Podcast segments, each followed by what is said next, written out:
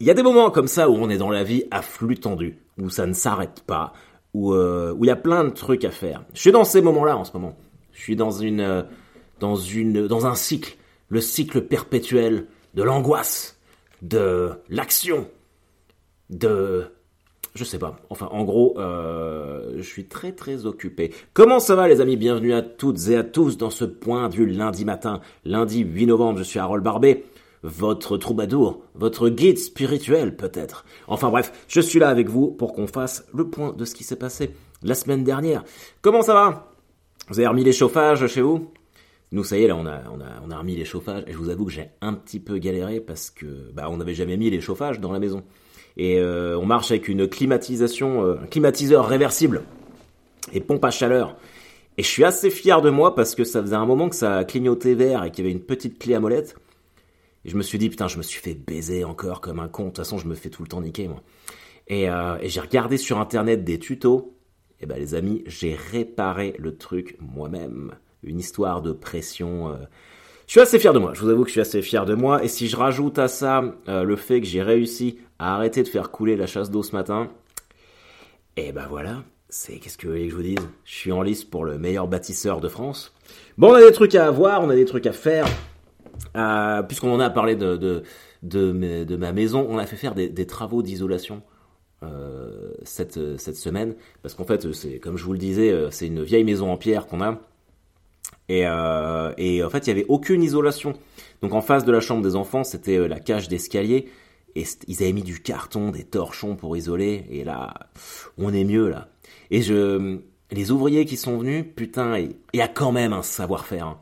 Et les gars, ils me montraient, ils étaient là, vous voyez, en fait, il suffit de, de mettre euh, un bâti. Je sais pas ce que c'est. Quand je comprends pas, moi, parfois, tu vois, je fais, ah ouais, ouais, ouais, en fait, je sais pas ce que ça veut dire. Et les gars, ils ont fait un super travail. Donc, euh, big up à eux. Euh, c'est vraiment cool. Et puis voilà, donc maintenant, je n'ai plus froid. Et ça, c'est fantastique. Bon, évidemment, dans ma tour d'ivoire tout en haut sous les combles à côté du grenier. On se un peu plus les miches, mais ça reste quand même pas mal. Euh, alors sachez que je vous écoute et que je suis là.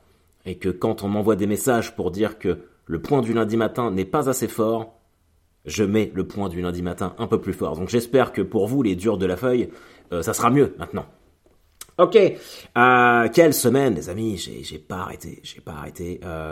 j'ai travaillé sur des, des castings. Je vous en dis pas plus parce que vu que j'ai pas de nouvelles, c'est que j'ai pas dû les avoir. il fallait quand même que je les travaille.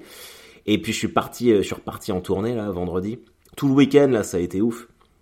J'ai pris le train euh, pour Célesta, qui était Célesta, c'est à côté de Strasbourg. On est à 30 km de la frontière allemande. Donc ouais, ça parle, ça parle schleu, ça mange du bretzel et c'était très très cool. Et dans le train, qui n'en finissait pas, parce que j'ai dû faire Caen, Paris, Paris, Strasbourg, Strasbourg, Célesta, euh, et ben là, ça va peut-être vous surprendre, mais je me suis acheté le Parisien comme d'habitude pour trouver des infos pour vous et pour nourrir ma curiosité. Et euh, première page du Parisien, c'était le nouveau ABBA. Vous savez ABBA, ce groupe suédois. Ils refont, euh, ils se sont reformés, ils vont refaire un concert, mais juste en hologramme. Et, et donc je lis l'article, et puis ils mettent ouais, le dernier album d'ABBA est fantastique, il s'appelle Voyage, tout ça. Et puis je suis là à me faire chier dans le train. Je suis bon, allez, je vais écouter le dernier album d'Abba.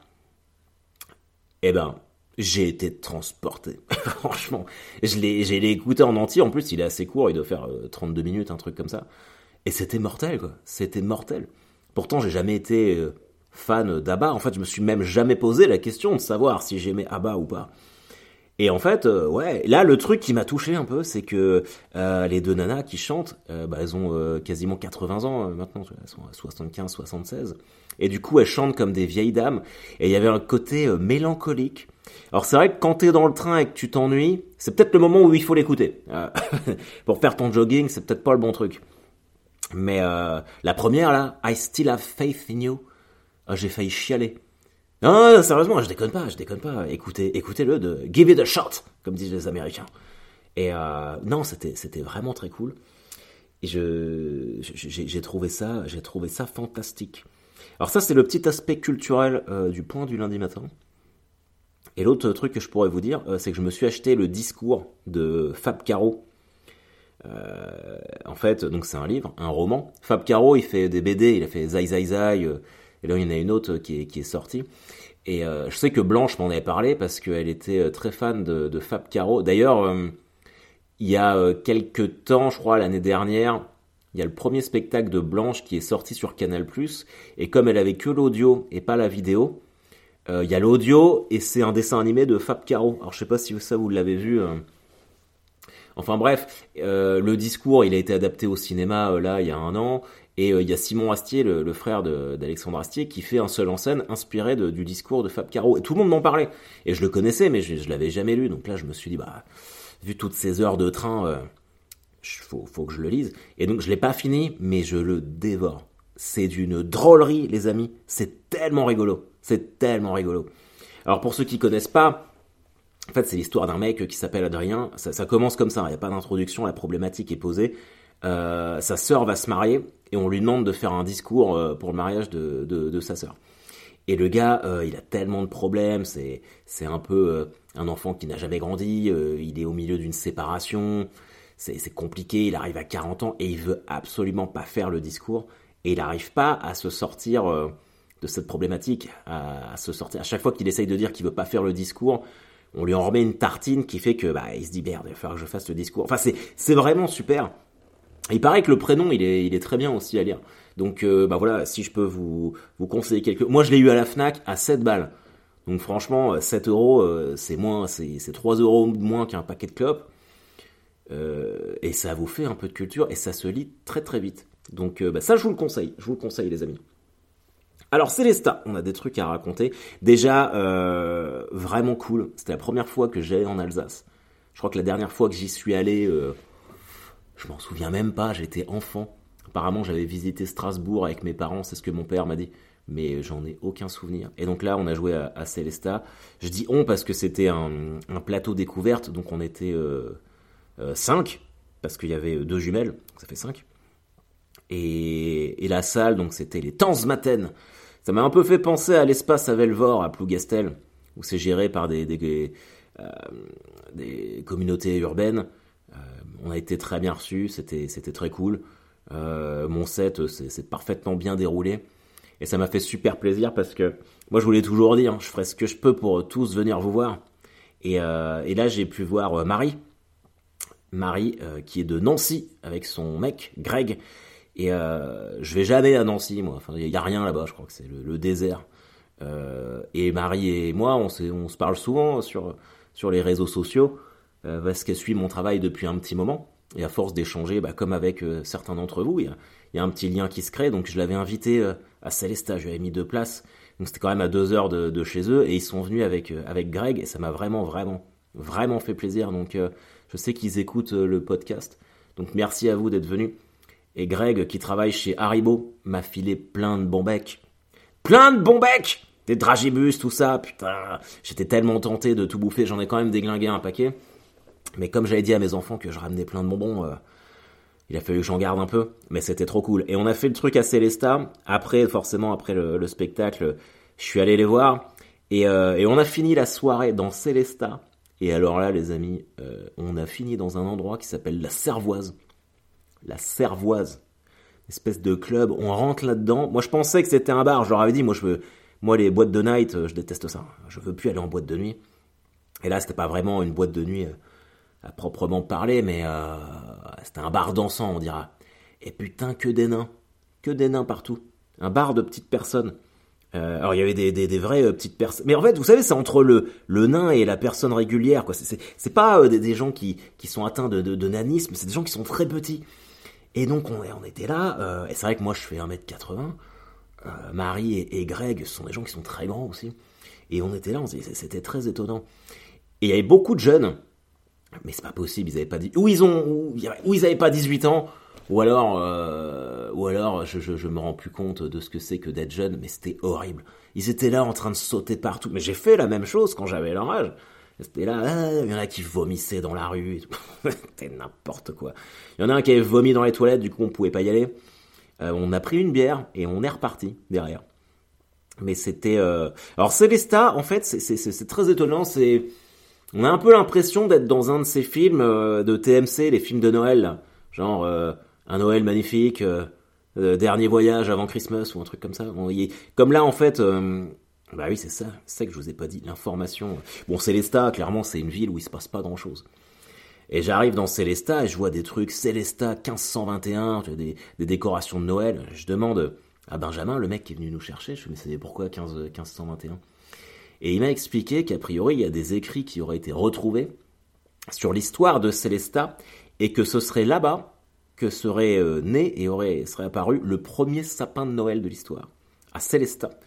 Et donc 15, ça serait en 1521, comme on est en 2021, c'est l'anniversaire des 500 ans du sapin de Noël, les amis. Et le sapin de Noël serait né à Célestat. Alors c'est ce qu'on m'a dit là-bas, mais euh, j'ai eu d'autres sons de cloche où apparemment c'est un peu la guéguerre avec Strasbourg, parce que ça serait né à Strasbourg, enfin bref. Euh, moi on m'a dit que c'était à Célestat. Donc vous faites ce que vous voulez de cette information, mais sachez que quand vous mettrez votre sapin de Noël, et euh, eh ben voilà, vous pourrez penser à Célestat. D'ailleurs, en parlant de ça, les amis, euh, à partir là, je laisse passer Thanksgiving. Alors Thanksgiving, forcément, vous, vous savez pas quand est-ce que c'est. Thanksgiving, c'est le jeudi 25 novembre. C'est toujours le, le dernier jeudi du mois de novembre. Ou le troisième, putain, j'ai un doute, merde. C'est peut-être avant ou faut que je faut que je regarde parce que là je vais me faire défoncer si je rate Thanksgiving. Enfin bref, passé Thanksgiving, je vais vous faire des cadeaux les amis. Tous les points du lundi matin, je ferai gagner quelque chose à l'un d'entre vous. Ou un livre, euh, ou une beubare que vous ouvrirez à Noël, ou, euh, ou de l'huile de barbe, on, on est en train de mettre ça en place avec Geoffrey.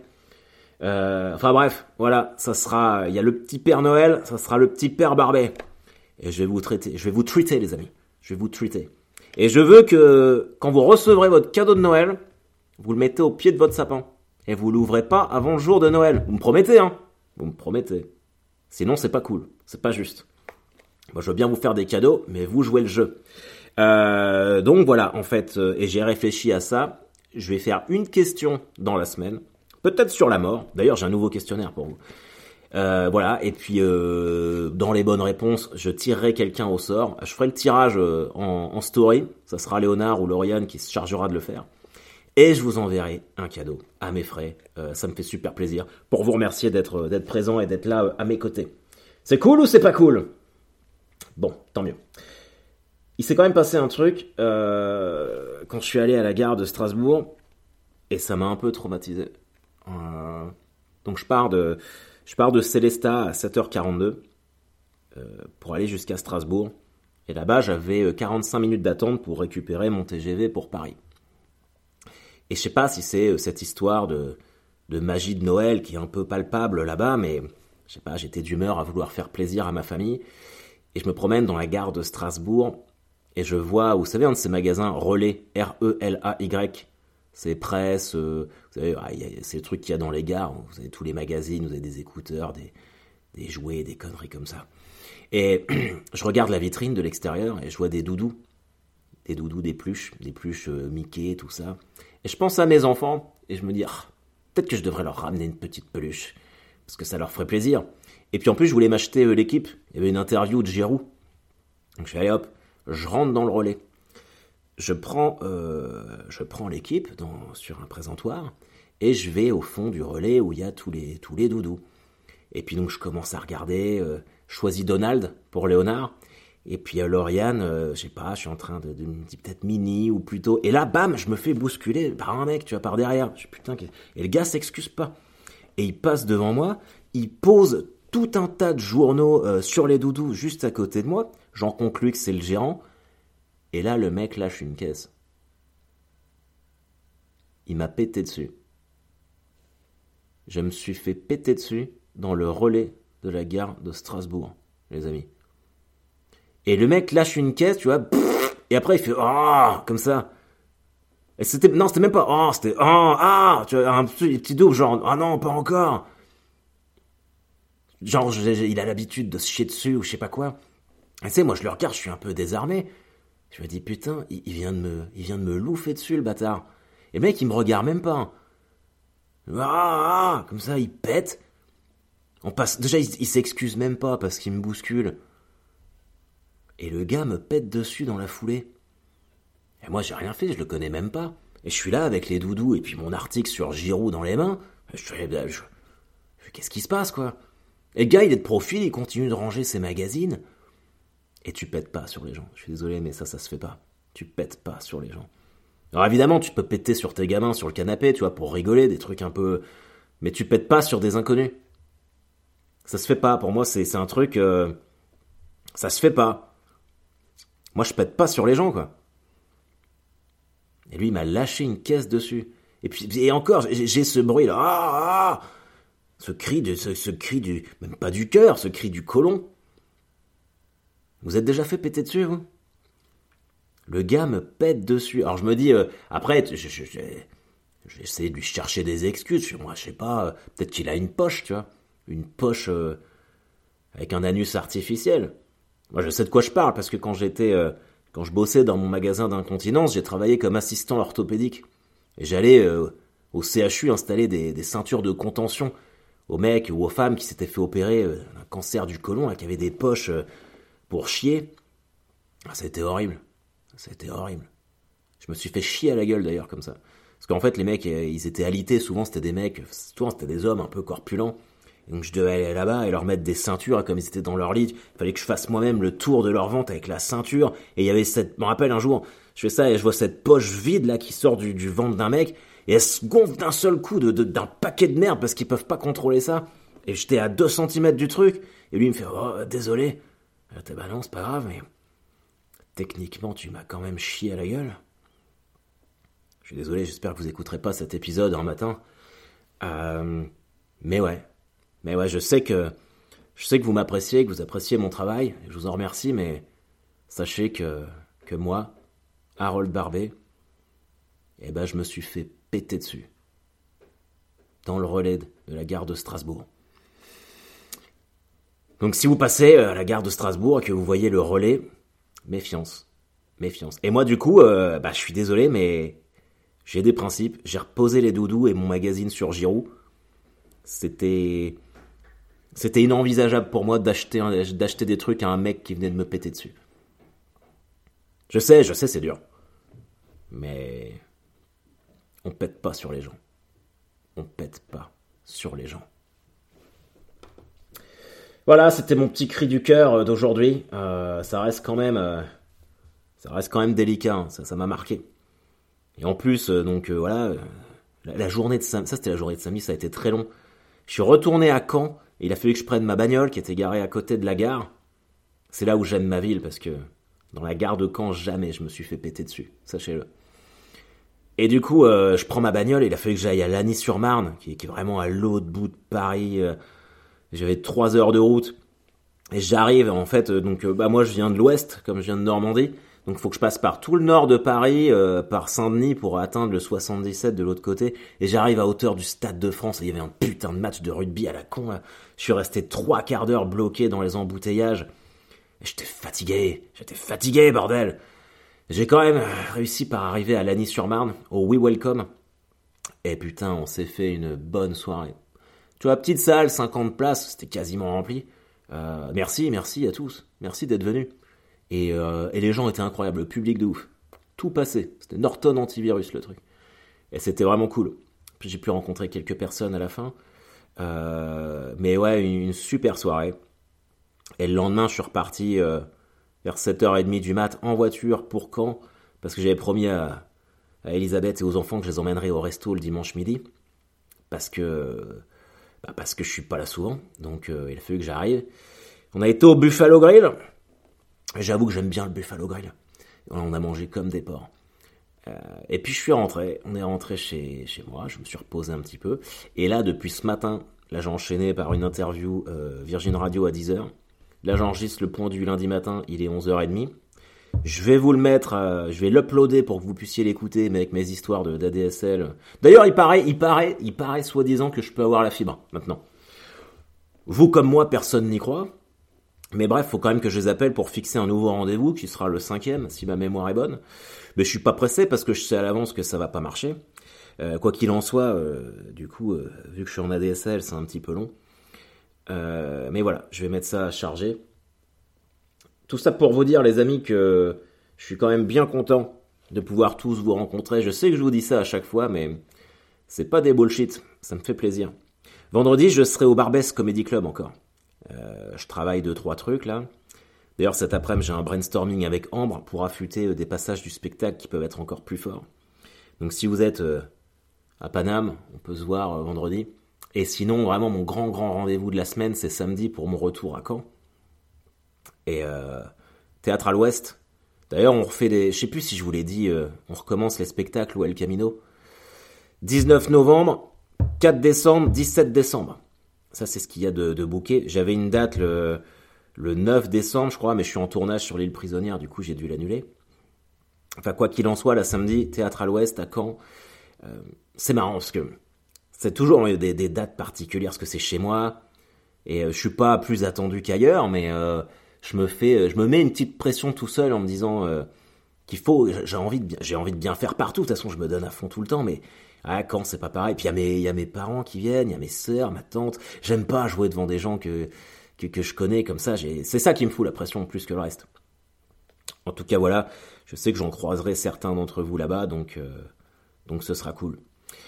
On est sur 21 minutes. Euh, comme j'ai un max de trucs à faire. Tiens, si vous écoutez euh, le point du lundi matin aujourd'hui, sachez que ce soir, donc lundi 8 novembre, je suis en live sur France Bleu Basse Normandie dans l'émission Allo Malherbe à 18h10.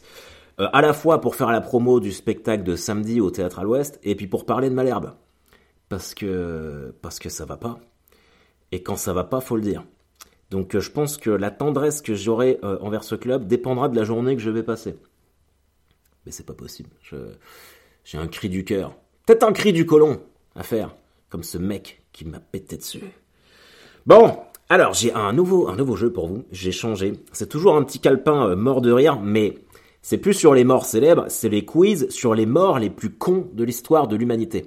Et là, je pense qu'il y a de quoi se marrer. Bon, alors vous êtes prêts? Tout le monde a... On se fait 10 questions. Alors, c'est parti. Euh, alors, on y va. Lors d'un banquet... Alors, euh, oui, non, que je prenne. Les, les questions, euh, donc c'est à choix multiples. Mais comme il y a des explications et qu'il faut que je lise les explications, on fera que 5 questions, sinon ça va être trop long. D'accord? Lors d'un banquet présidé par l'empereur Rodolphe II de Habsbourg, comment l'astronome danois Tycho Brahe est-il mort? Possibilité A. Il s'est étouffé en mangeant trop vite une pomme de terre, un nouvel aliment qu'il ne connaissait pas. B. Sa vessie a éclaté car il a fait un long voyage en carrosse avec l'empereur et ne voulait pas paraître impoli. C. Un des lustres de la salle impériale lui est tombé dessus. Eh ben, euh, alors je ne sais pas qui sont ces personnes, mais je sais que pendant toute mon interview Virgin Radio, j'avais une envie de pisser de bâtard. Donc je vais mettre la réponse B, euh, sa vessie a éclaté. Oh putain, réponse B. Ah, c'est ouf. La mort de cet astronome danois est un sujet de controverse historique dans son pays. Serait-il vraiment décédé des suites de ce long voyage en carrosse? Comme des doutes subsistaient sur les causes réelles de son décès, on exhuma le corps. Et là, surprise, on retrouva du mercure dans son corps, signe d'un éventuel empoisonnement. L'homme brillant n'avait pas que des amis. Aujourd'hui, les causes de la disparition de ce scientifique demeurent une énigme. Bah alors, on ne sait pas si c'est si, si c'est sa vessie qui a éclaté. C'est de la merde cette réponse. Bon, en tout cas, moi j'avais bon. Comment Claudius de Russus, fils de l'empereur Romain Claude, est passé de vie à trépas en l'an 20 de notre ère? A. En s'étouffant avec une poire. B. En chutant dans l'arène où des lions l'ont dévoré. C. En se noyant dans les thermes. En s'étouffant avec une poire, c'est tellement con. Moi, je vais mettre réponse A. Vous l'avez? Réponse A Putain, bah forcément. En voulant rattraper une poire qu'il avait lui-même lancée, Claudius de Russus s'étouffa avec le fruit. Il meurt âgé d'une dizaine d'années seulement. Ah, c'est un gamin Le fils aîné de l'empereur Claude ne pourra ainsi jamais régner sur Rome et son empire. Depuis, les Romains coupent toujours les poires en deux, ce qui, les fait beaucoup rire. Ah, vous, l'avez, vous coupez la poire en deux. D'accord. Voilà. Ok, bah ça c'est censé être drôle ça. Allez, de quelle manière Attila, roi des Huns, passa l'arme à gauche? A. À la suite d'un saignement donné. B. Après avoir trop mangé et trop bu. C. Après une chute de cheval. Euh, Attila dans Camelot, c'est un mec quand même assez corpulent. Donc moi je vais mettre réponse B après avoir mangé et trop bu. Réponse A. À la suite d'un saignement de nez. Ok, ben, j'ai eu faux. Celui derrière lequel, selon l'intéressé lui-même, là où passe son cheval, l'herbe ne repousse pas, et qui demeure encore aujourd'hui l'archétype du barbare vandalisant l'Occident à la fin de l'Antiquité, est mort dans son lit. Après un dîner très arrosé, il y avait quand même un peu de ça, le soir de sa nuit de noces avec la jeune princesse Ildico, un saignement de nez aurait eu raison du roi des Huns en mars 453. Son vaste empire ne devait pas lui survivre. Bon, bon, bon, bon, ok. Allez, avant-dernier. Après quel incident le compositeur Jean-Baptiste Lully trouva-t-il la mort? Jean-Baptiste Lully, c'est celui qui a fait la Marseillaise, vous le savez ça.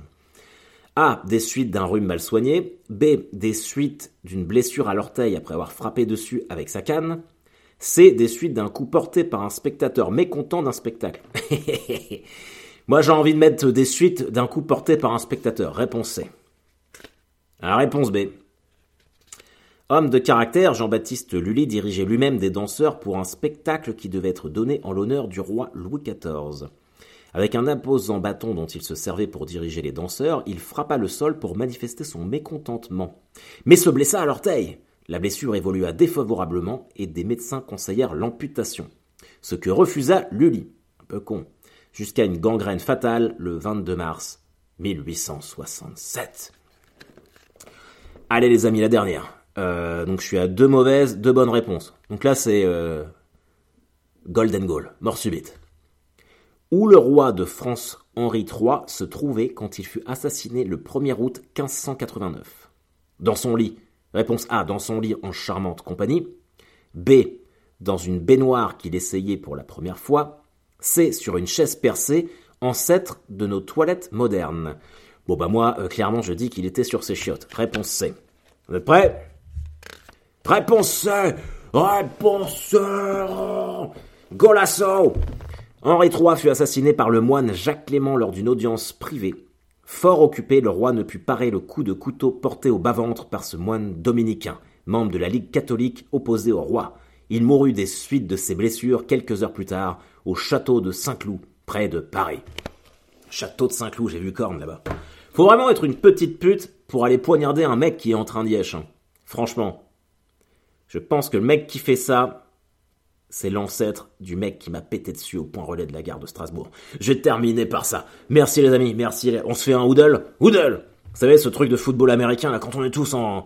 On se met tous, on force les biscottos, là. Oh, oh, hoodle Je vous embrasse tous.